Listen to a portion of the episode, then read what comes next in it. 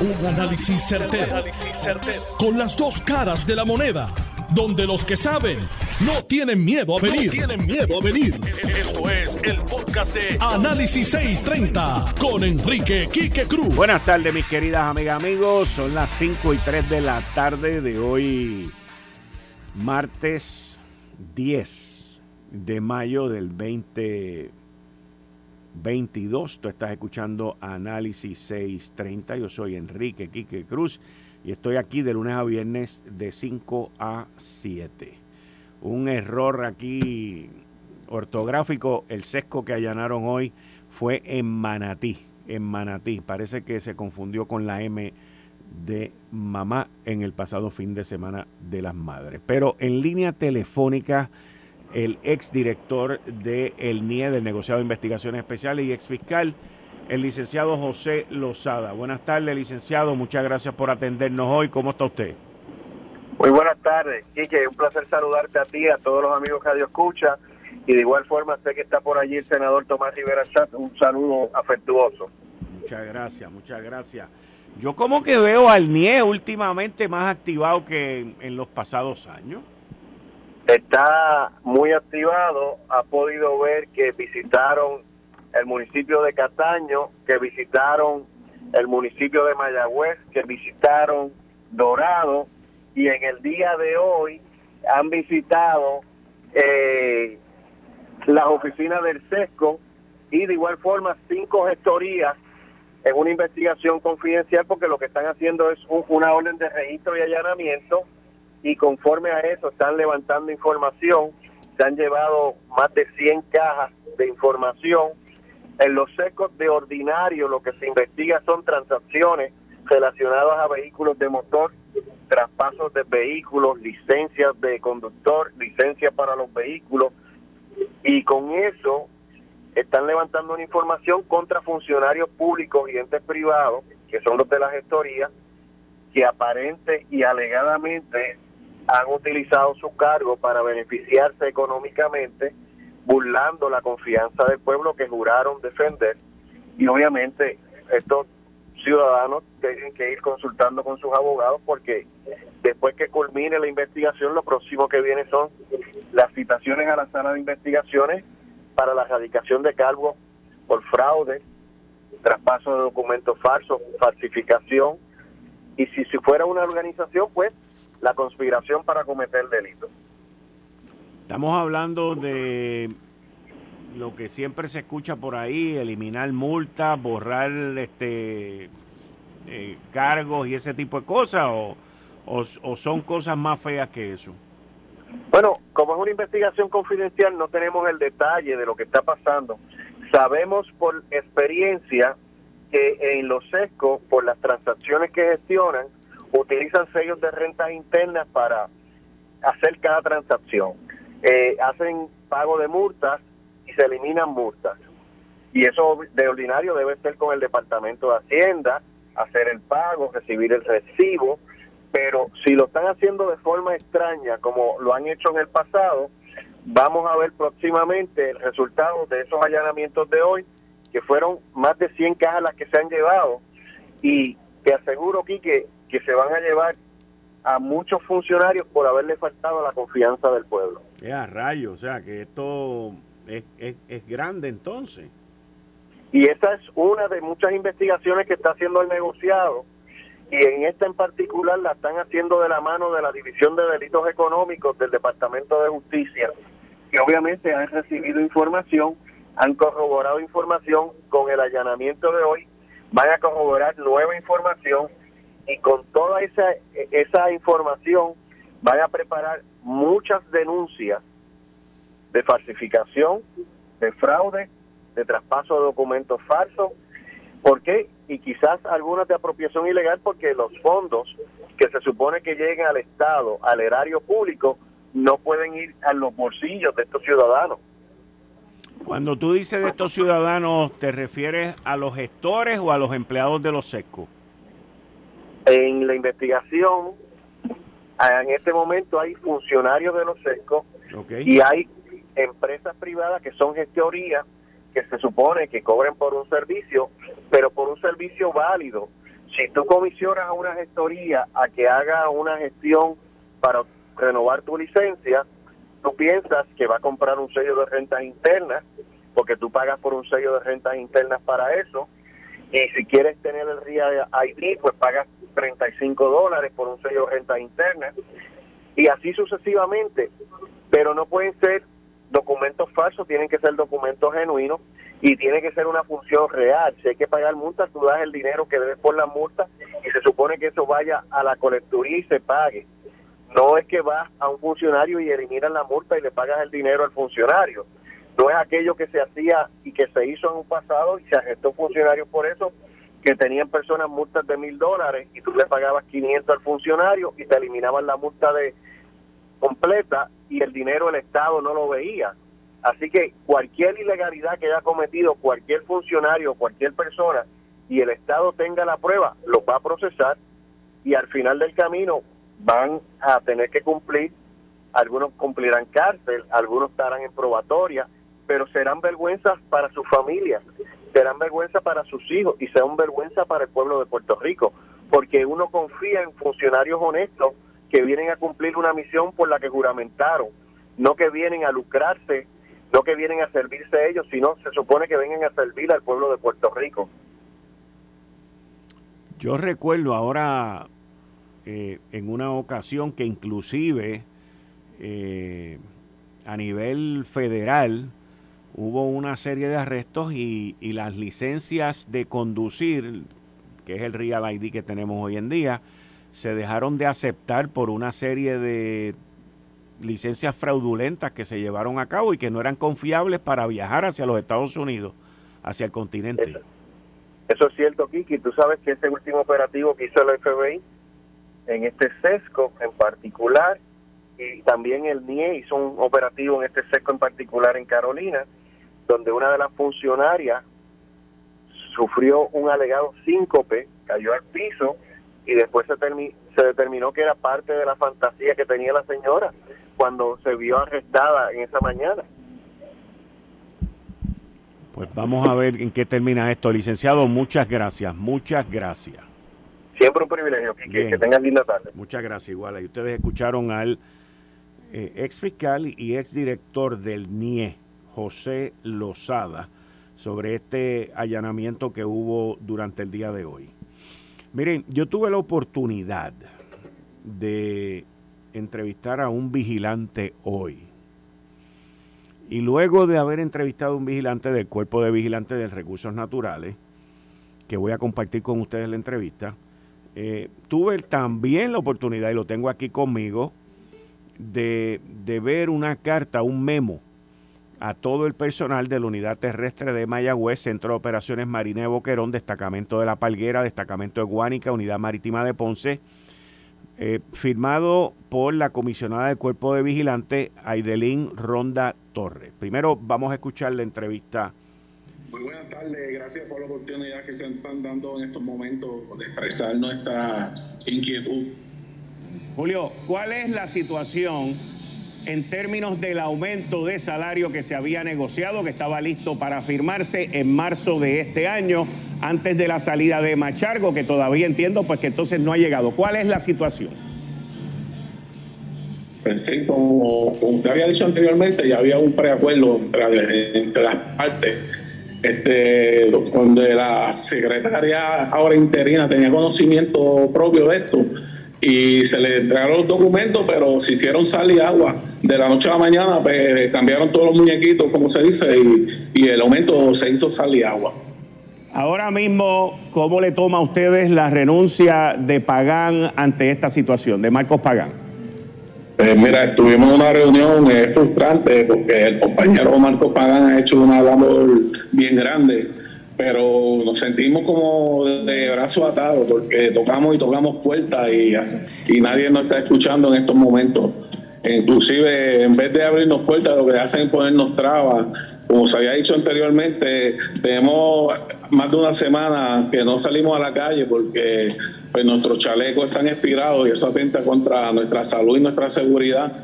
Y el patrono, más de hacernos caso, lo que hace tratar de amedrentar donde inclusive nos dicen que si no salíamos a la calle no iban a estar escribiendo, pues estamos esperando que no hagan ese primer escrito, porque la salud y la seguridad de nuestros compañeros va por encima.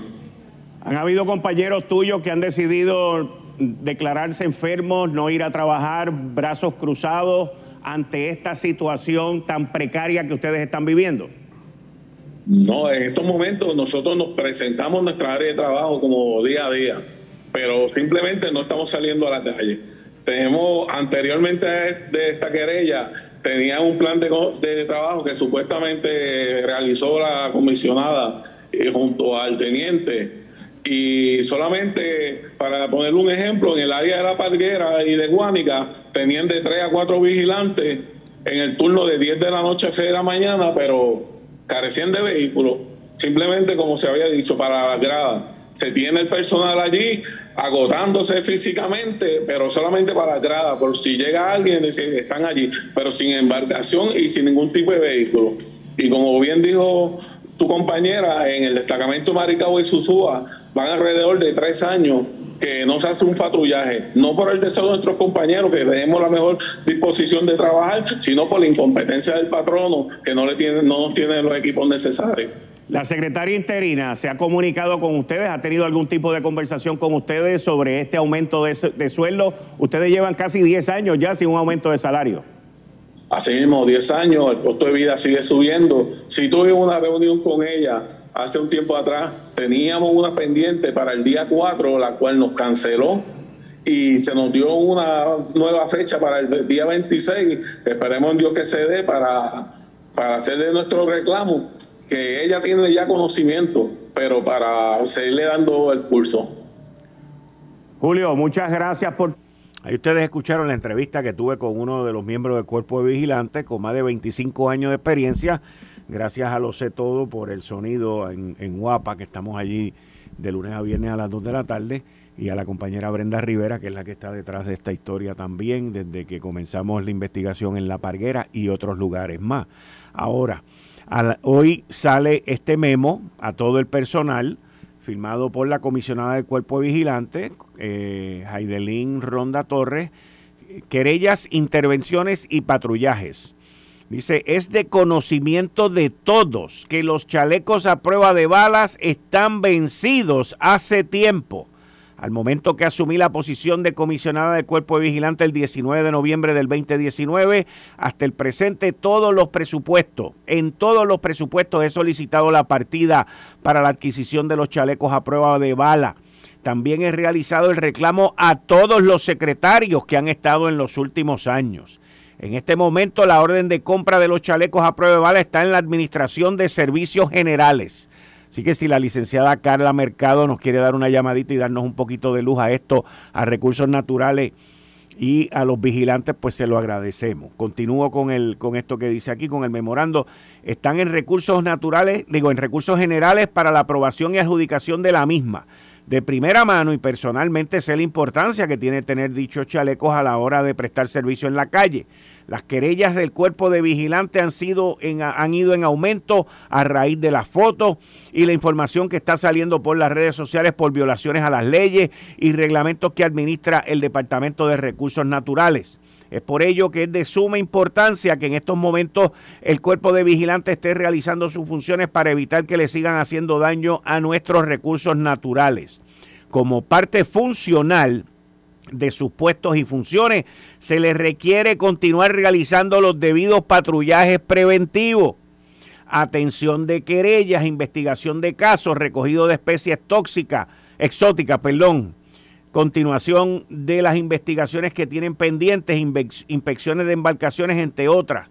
El patrullaje deben hacerlo cumpliendo con las medidas de seguridad que se han estado tomando desde que los chalecos a prueba de bala vencieron. O sea que tomaron medidas por no tener los chalecos en orden. Se está trabajando con toda la urgencia para que aprueben la orden de compra y el licitador los entregue con el tiempo mínimo requerido por la información que se me ha brindado, próximamente tendremos los chalecos. Esto como que se contradice también, pero nada. El reglamento 8114 del Cuerpo Vigilante de Recursos Naturales y Ambientales indica cuáles son las funciones y deberes de sus miembros, por lo que exhorto a cumplir con esto. Y ahí entra en el artículo 5 los deberes, las obligaciones, las facultades. Entra en el artículo 9, que son acciones y medidas disciplinarias en caso de que no se cumpla. El artículo B del artículo 9, segunda, segunda falta grave, insubordinación, incapacidad en desempeño, omisión en cumplimiento del deber. Y al final dice, les exhorto al fiel cumplimiento de las órdenes impartidas. Estoy a la orden y a la disposición de ustedes para cualquier duda o pregunta. Claramente hay un problema aquí. Claramente, como nos dijo el compañero vigilante, ellos están eh, yendo a trabajar, se están reportando, pero no están saliendo a patrullar y claramente no tienen el equipo. Aquí se hicieron vistas públicas en la Cámara de Representantes, aquí se han hecho múltiples denuncias y todavía la situación no se resuelve. No se resuelve. Y nosotros lo que queremos es que se faciliten las cosas. La secretaria interina, y yo lo entiendo y lo reconozco de esta manera, secretaria. A usted le dejaron un revolú ahí, eso estamos claros. A la comisionada que está desde el 2019 pidiendo el presupuesto no se lo han dado. Usted sabe lo que es que le ignoren y no le den el presupuesto por tres años. Y que ahora esto esté en ASG según reclaman ellos. O sea, así es como corre el gobierno. Por eso es que tenemos los problemas que tenemos. Por eso es que tenemos las situaciones y la corrupción que tenemos en el gobierno. Porque las cosas no se atienden.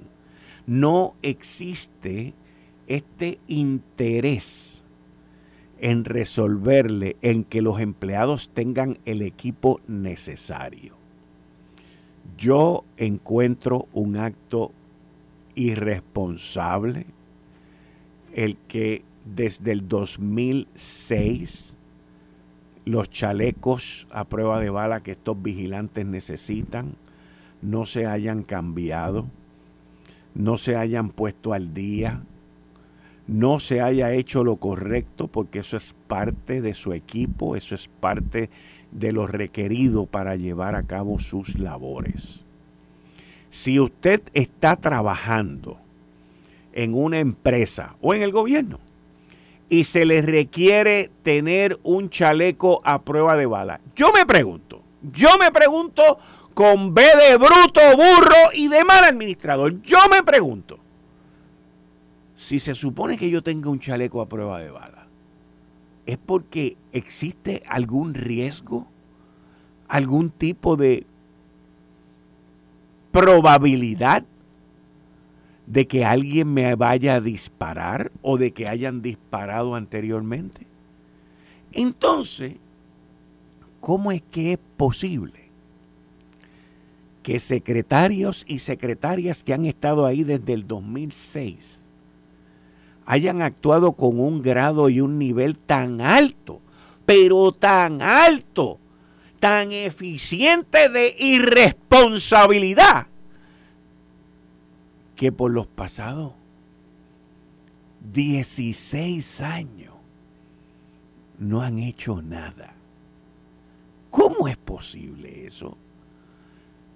Ah, pero yo estoy seguro, porque es que la seguridad la tengo en la punta de la lengua. Yo estoy seguro que si alguno de ellos en algún momento fue amenazado, fue insultado, fue puesto en peligro, que ellos vinieron y llamaron para que les pusieran escolta.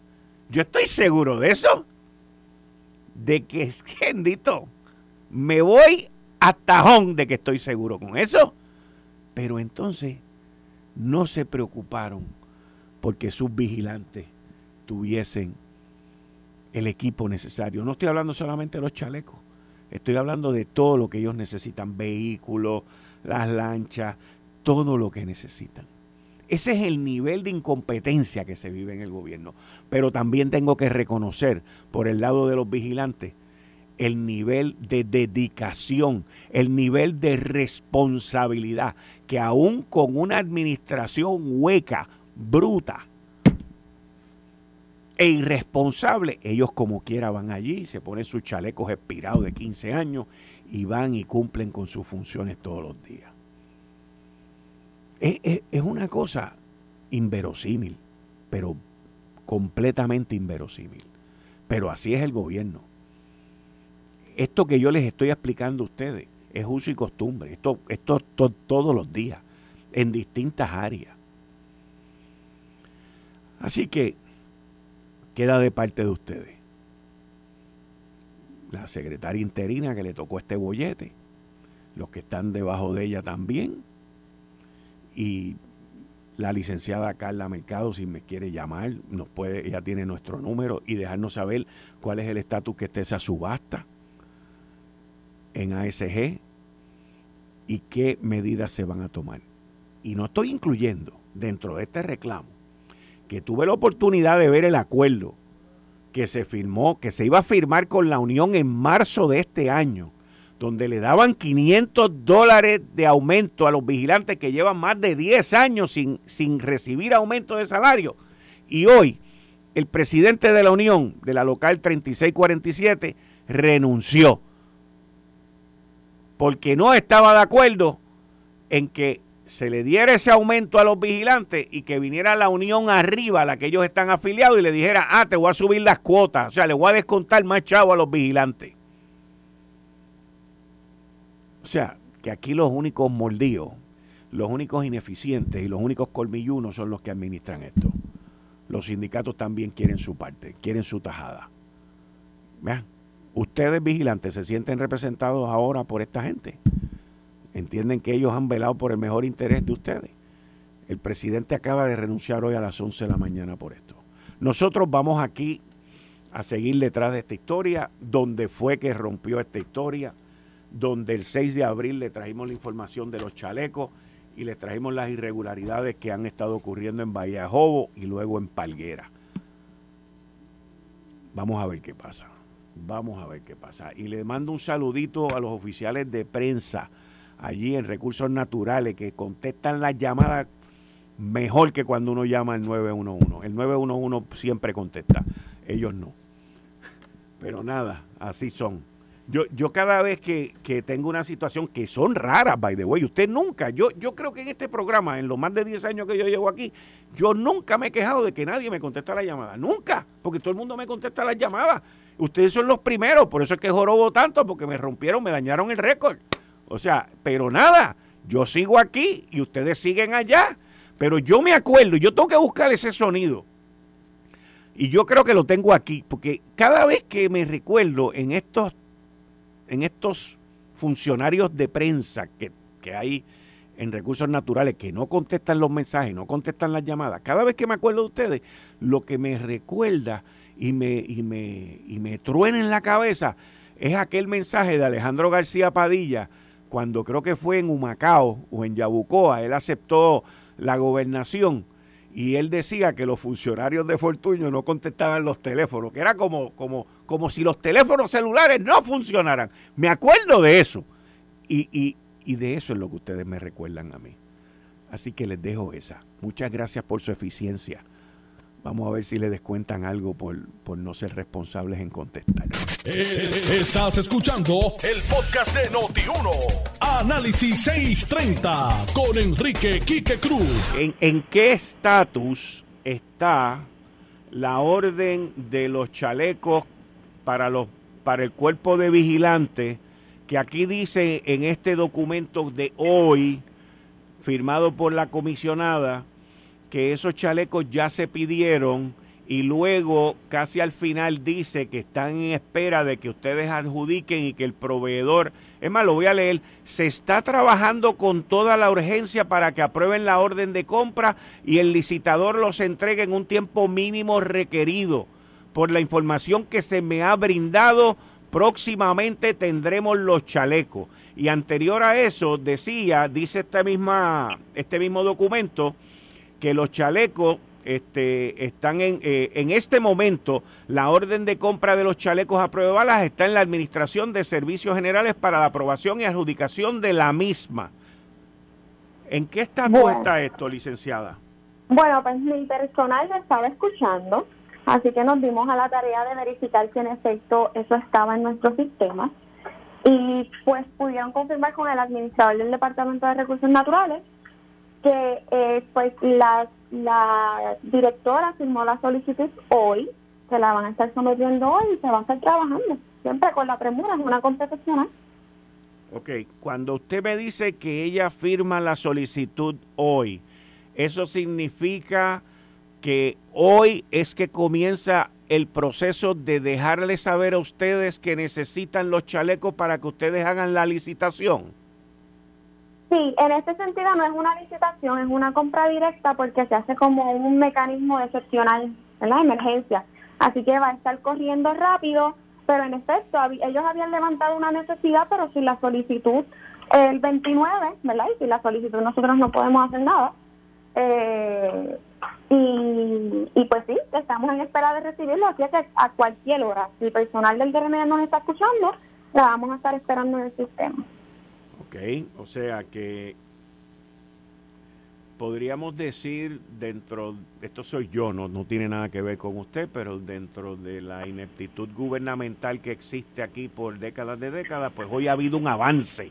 Hoy se firmó la requisición para que entonces ustedes hagan una compra directa. Eh, eso sería, a base de su conocimiento, ¿en cuánto tiempo eh, podríamos decir que esta gente van a tener esos chalecos? Bueno, todo va a depender de cuándo el suplidor los tenga disponibles. Pero la orden de compra yo puedo asegurar que va a estar saliendo el día de mañana. Eh, ciertamente sabemos que hay un problema de suplido de, de materiales, pero nosotros siempre somos enfáticos y los suplidores de Puerto Rico están respondiendo de muy buena manera, así que estoy segura que tan pronto ese suplidor, eh, ¿verdad?, que se le vaya a comprar los tenga, se los va a proveer. Si los tiene disponibles, ahí mismo, ¿verdad? Y, obviamente que paguen. Y cuando le hacen la requisición a usted que le mandan los documentos, le dicen la línea de dónde está el dinero disponible. Sí, y se obliga. Eso es uno de los beneficios, ¿verdad?, de la Administración de Servicios Generales. Nosotros sin dinero no compramos. Licenciada, muchas gracias por siempre atendernos y me le da un saludito al equipo suyo de trabajo que nos escucha también. Eso es así, muchas gracias, saludos a todos. A usted. Miren, ¿qué, qué yo puedo decir? díganme ustedes, díganme ustedes, ¿qué yo puedo decir? O sea, aquí tengo un documento que dice que esto estaba en ASG, que ya pronto va a venir. Y entonces me llama la directora de ASG para decirme que de recursos naturales la llamaron para decirle que hoy es que están firmando el pedido. Una cosa que lleva 16 años. Pero, pero, a los vigilantes que me están escuchando, Análisis 630 no falla. Van a tener sus chalecos prontamente. Análisis 630 no falla. Y ustedes saben que tienen mi apoyo, el de Jerry, Rodríguez, que es el productor de aquí, lo sé todo también que estamos envueltos en esto, Noti uno estamos todos. Los chalecos ya van a venir por ahí. Gracias a ustedes por confiar en nosotros, gracias a ustedes por escucharnos, gracias a ustedes por ponernos esa tarea y ya el proceso comenzó. Con eso le doy la bienvenida al licenciado John Mott, que está conmigo todos los martes. Buenas tardes, licenciado. Bienvenido a Análisis 630. Sí, buenas tardes. Gracias por tenerme. John, la Federación de Maestros no se da por vencida. No, y ya está dando el lado de que va a ir al primer va a ir al Supremo. Ok, esto es el, el Rehearing en Bank. Ajá. Ok. ¿Qué, ¿Qué es lo que ellos están pidiendo? Ok el rehearing en bank es un procedimiento bajo la regla 35 de apelaciones eh, del, appellate, Rules, donde tú le pides a todos los jueces regulares, los seniors no, no, están incluidos, todos los jueces regulares de ese circuito que revisen la apelación que, que ya yo perdí. ¿Okay? Cuando eso ocurre, eh, usualmente le dicen que no. Es por una mayoría. De hecho, en uno de los casos de Gartúa, me acuerdo que fue que hubo un empate, entonces no, no, no se pudo dar el, la revisión de la, de la doctrina de Gartúa. ¿Te acuerdas de Gartúa, los casos famosos? En este caso tú tienes que conseguir que aparte de los tres jueces que ya decidieron, otros tres jueces digan, sí, vamos a hacerlo. Y eso es poco probable. Pero lo que te están dando es el lado de lo que van a hacer. Están diciendo lo que pasa es que esto está en contra, esto, lo que pasa es que esto es bajo los casos insulares y los casos insulares hay que revocarlos. Yo, tú sabes que yo estoy firmemente a favor de que se revoquen los casos insulares. El problema es que el primer circuito no mencionó los casos insulares en su opinión, no mencionó la cláusula territorial porque no era necesario. Ellos decidieron bajo la ley promesa, uno, y dos, bajo eh, la, el, código de quiebra y su eh, caso interpretativo. ¿okay? ¿Por qué lo están haciendo? Porque están haciendo la, vamos a decir, la camita para ir al Supremo diciendo, mira, hay que revocar los casos insulares. Y dos, recordemos que hay tres jueces en el circuito que tuvieron muertos en Baello y ellos están viendo a ver si alguno de ellos se va de parte de, ellos en ese sentido eh, para el rehearing en bank. Yo no creo que vayan a tener éxito, pero obviamente van a seguir para adelante y van a subir al, al, al Supremo Federal. Recuerda una cosa, eh, vamos a decir que en dos semanas le dicen que no, algo así. Eh, como el Supremo, tú tienes 90 días para ir desde que te dicen que no, la última vez. Eso quiere decir que esto se va a, va a esperar hasta octubre para que le den el probable no al lugar o le expidan el horario. Y vamos a ser realistas, pues siempre hay posibilidades. Pocas, pero las hay. Así que todo esto se sigue en suspenso y pues... Vean que eso cuesta caro. ¿Qué cosa? Esos procesos. Bueno, número uno, tienes que pagarle al abogado. Pues, pues, pues eso es a lo que me refiero. el BRIC tenía 25. Estamos hablando del Supremo de los Estados Unidos. Sí, pero eh, tienes que empezar por, el... No, yo sé, esta es la parte final, pero eso, ellos han hecho apelación y apelación y apelación. Ellos, han ellos, ellos, han cubierto todos los recursos y no han dejado uno afuera. Porque esto no es un asunto, esto no es un asunto que tiene que ver con los hechos del caso, tiene que ver con una, vamos a decir, una ansia de ciertas, ciertos grupos o personas por revocar los casos insulares, lo cual está chévere, no tengo problemas, pero recuerdo que cuando estaba el caso de nombramiento de la Junta, cuando fueron al primer circuito, eh, la UTIER, que fue la que lo levantó, eh, empezó a argumentar sobre los casos insulares. O Jesús Torreya le dijo, pero es que casos insulares no tienen que ver con esto. Y cuando fueron al Supremo, el juez Roberts dijo lo mismo. Mira, ¿sabes? Esto no nada tiene que ver y siguieron con el mismo argumento. Eh, las razones que tengan, pues razones, pregúntaselas a ellos, yo no las conozco. Eh, pero pues parece que este no es el caso para revocar los casos insulares. Pero el argumento está ahí. Obviamente está el segundo argumento, que, esto es algo bien importante, bla, bla, bla. Eso es tan poco probable que pues, pues prácticamente todos estos asuntos son importantes. Pero pues ahí está. Bueno, bueno, bueno. Qué cosa, ¿ah? Mira, eh, Cuéntame. Yo no le digo a, a, ninguna parte que no sea mi cliente, eh, ni ningún abogado cómo tiene que llevar las cosas. Si ellos quieren hacerlo de esa manera, pues que lo hagan. Tienen todo el derecho en el mundo. That's it. En otras noticias, ¿no has notado que con todo y los casi 10% de los alcaldes electos en Puerto Rico siendo acusados de delitos federales eh, de corrupción, ningún político minoría o mayoría ha dado eh, ideas concretas de cómo manejar el problema o reducir, porque es imposible. Eh, eh, erradicar, es imposible. Pero reducirlo sustancialmente. reducirlo sí. no han dado idea. Y las personas están bien molestas. Ah, Cuando tú dices las personas, tú dices el, pueblo, la gente. El, votante. A mí no me gusta decir el pueblo porque lo, lo mal usan tantas veces como que ellos son los que saben quién, qué es lo que dice el pueblo. Mira, pero el, vete a la calle y la gente está bien molesta y no los culpo. O tú te pones eh, eh, confianza en una persona, tú crees que es lo mejor que puede pasar y fuácata, viene y te, el cano, desde que entró a robar. Del saque. Del saque. otro de los que arrestaron en, estos días, también lo, mismo. No llevaba, llevaba unos meses y ya empezó. El de Humacao. El de Humacao. O sea, es, como, como que, what the heck. Algo se tiene que hacer. Y hay muchas maneras de hacerlo. Mira, lo, como estamos hablando fuera del aire, la, la subasta, ese es el problema principal. Pues vamos a hacer que la subasta, los, contratos de eh, basura tengan que ser por subasta de mayor de, vamos a decir, 20 mil dólares, puede ser más, puede ser menos, tú sabes. Este, hay que aumentar el presupuesto del, del, Contralor, es indispensable. Eh, hay que reducir municipios, esa es la pura realidad. Porque mientras menos alcaldes, menos, menos traqueteo va a haber a ese nivel. Porque fíjate que no son todos los eh, alcaldes los que han estado envueltos, porque en Trujillo Alto hay un administrador. Pero estoy seguro que fue porque el alcalde lo, metió en el asunto. Hay que limitar términos a dos cuatrenios eso no necesariamente te va a limitar, porque como hablamos hace un momento, tenemos a, Alcano, pero te va a ayudar.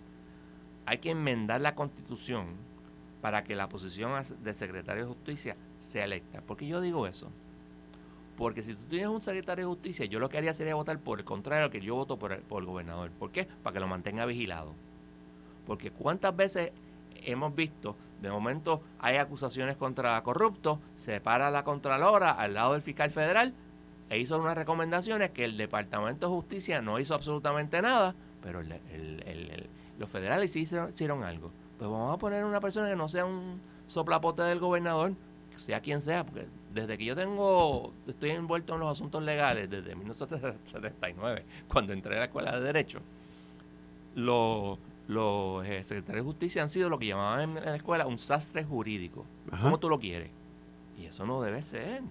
Este, hay que profesionalizar la posición de fiscal. Yo no estoy criticando a los fiscales. Yo lo que me refiero con esto. Cuando tú dices profesionalizar, ¿a qué tú te refieres? Eso es lo que voy a explicar. Ahora mismo tú tienes que ser nominado por el, eh, por el gobernador y vas a un nombramiento fijo como si fueras un juez. No, eso no lo hacen con los fiscales federales que tenemos aquí. Esos son empleados de carrera. Tú puedes tener un fiscal que de momento pues metió preso a todos los PNP y cuando venga el próximo este gobierno PNP y le toca a él, pues no lo van a nominar. Eso es así. O si da la casualidad que lo nominaron los PNP, no lo van a nominar porque, eh, porque vinieron los populares. Y eso pasa así. Y eh, estas personas tienen que ser nombramientos de carrera. Obviamente hay que aumentar lo que le pagan a la justicia. Miren, justicia, yo insisto, hay excelentes servidores públicos, hay buenos abogados, buenísimos tan bueno que, mira, yo no me acuerdo la última vez que yo gané un caso en justicia. Estoy hablando seriamente. Eh, civil, criminal, he ganado unos cuantos. Pero hay que, hay que bregar con esto, hay que darle. Tienes que tener mejor dirección.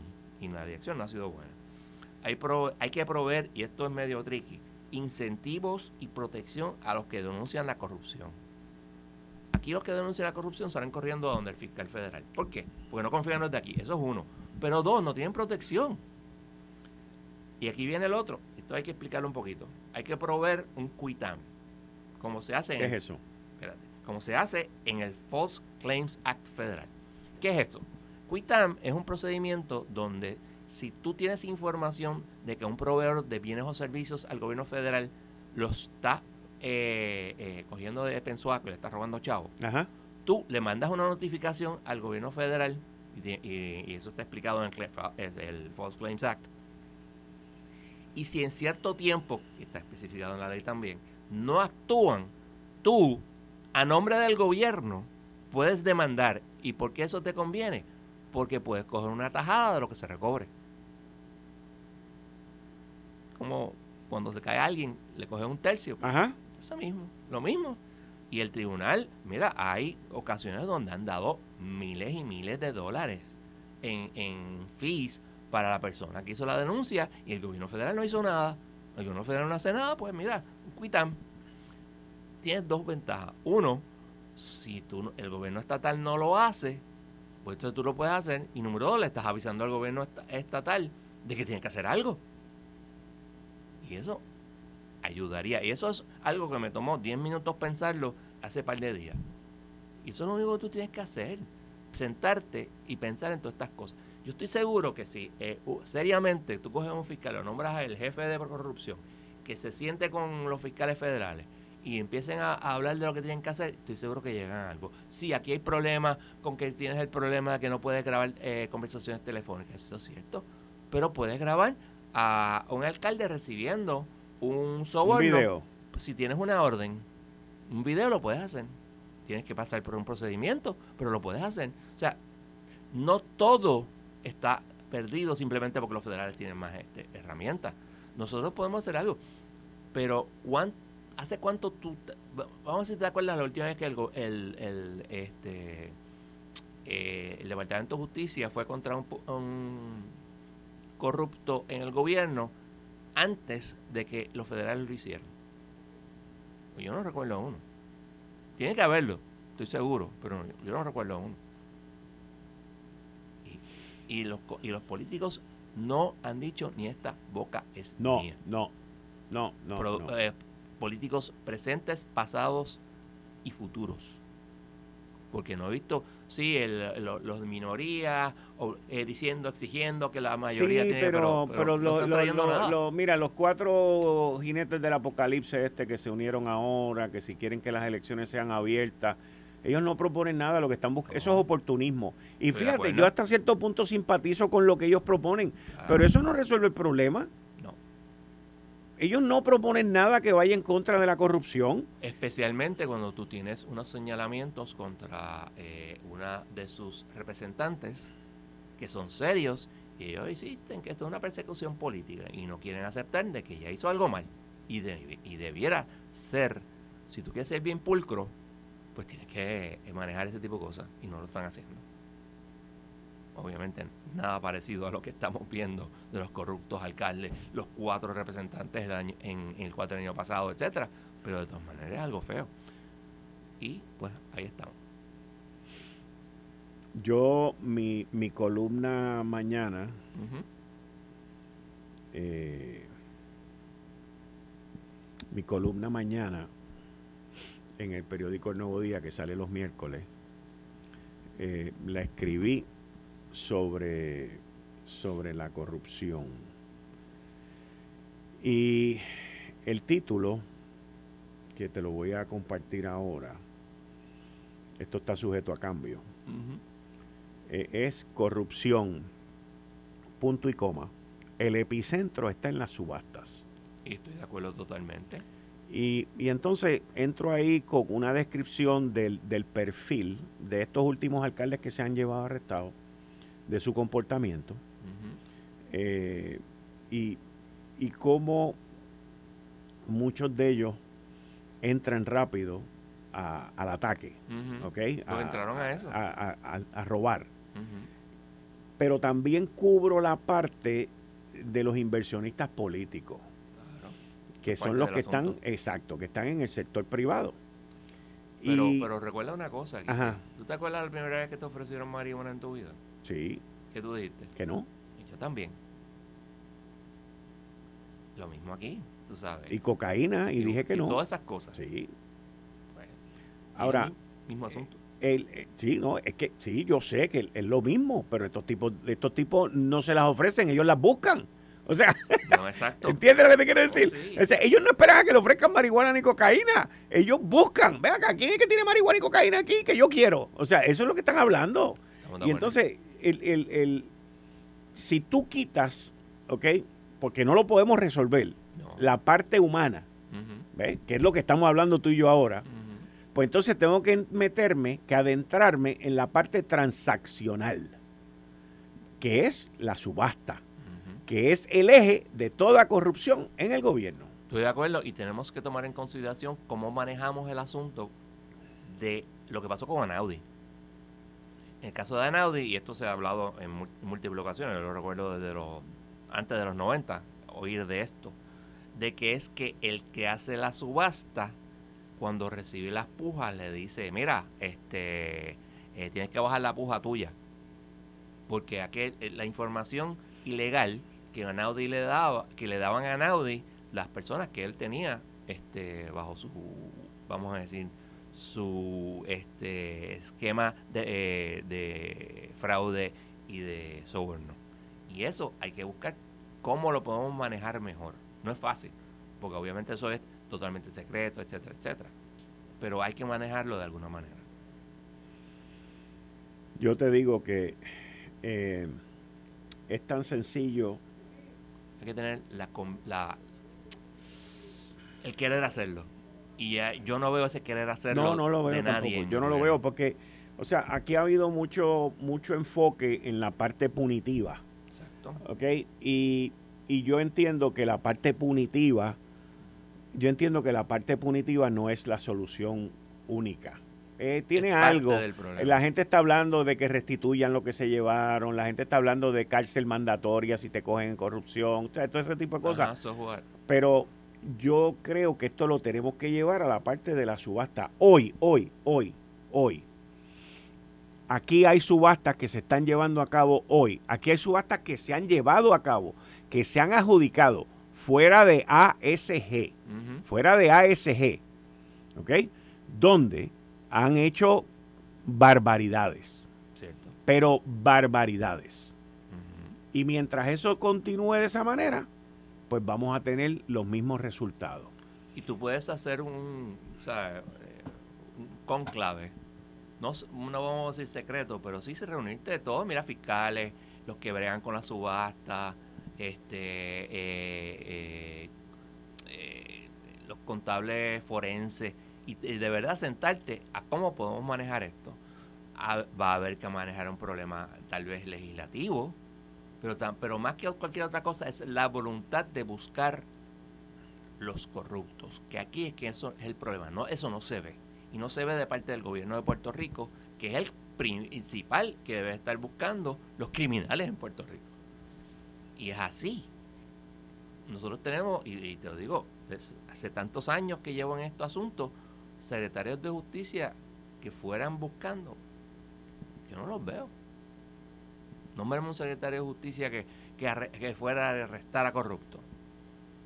El único secretario de justicia que yo recuerdo que arrestó a alguien fue a Lidia Echevarría. Y ese tipo era tan y tan buena persona. Yo, yo, trabajé bajo el, cuando era el secretario de justicia, allí en justicia. Y él era una persona sumamente... Yo podía entrar a la oficina de él. Ok. Bueno, John, mañana es miércoles. Mañana es miércoles. Y esta semana yo entiendo que el box score se nivela. Yo espero. Esa es mi opinión. Ese no es todos iguales, pero estoy de acuerdo contigo. Ese es mi análisis. Lo dije el viernes pasado, lo vuelvo y lo repito hoy, martes 10 de mayo, a las 5 y 58 de la tarde del martes 10 de mayo, que yo entiendo que esta semana el box score se nivela. La idea, y yo no me siento contento con que el box score se, se nivele, me siento contento con las acciones que se lleven a cabo en la Chaldón y con los federales. Así que ese, eso es lo que yo entiendo justicia de aquí también hiciera algo como Vamos a ver, pero tú y yo vamos a estar hablando de nuevo esta semana. No tengo no problema, tú sabes dónde encontrarme. No tengo duda de eso. Muchas gracias. gracias. Ustedes escucharon al licenciado John Mott. Miren, quiero darles una buena noticia. Vamos a cerrar esta primera hora de Análisis 630 con una noticia muy positiva. Y es que la secretaria interina de Recursos Naturales eh, se ha comunicado conmigo vía teléfono y vamos a estar en conversaciones ya mismito con ella y luego les informaré pues este cuándo ella va a venir aquí y cuándo va a estar con nosotros también en Lo Sé Todo. Tú estás escuchando Análisis 630. Yo soy Enrique Quique Cruz y estoy aquí de lunes a viernes de 5 a 7. Al regreso, al regreso, estoy con Tomás Rivera Chats, estoy con Ronnie Jarabo sobre la papeleta multipartidista que propone el alcalde del Partido Nuevo Progresista en Tuabaja, Betito Márquez, sobre la reunión que hay en el Partido Popular Democrático y los cambios que le quieren hacer al código electoral, sobre los cuatro jinetes del apocalipsis que se unieron para que las elecciones sean abiertas. Esto fue el, podcast de Notiuno. Análisis 630 con Enrique Quique Cruz. Dale play a tu podcast favorito a través de Apple Podcasts, Spotify, Google Podcasts, Stitcher y notiuno.com.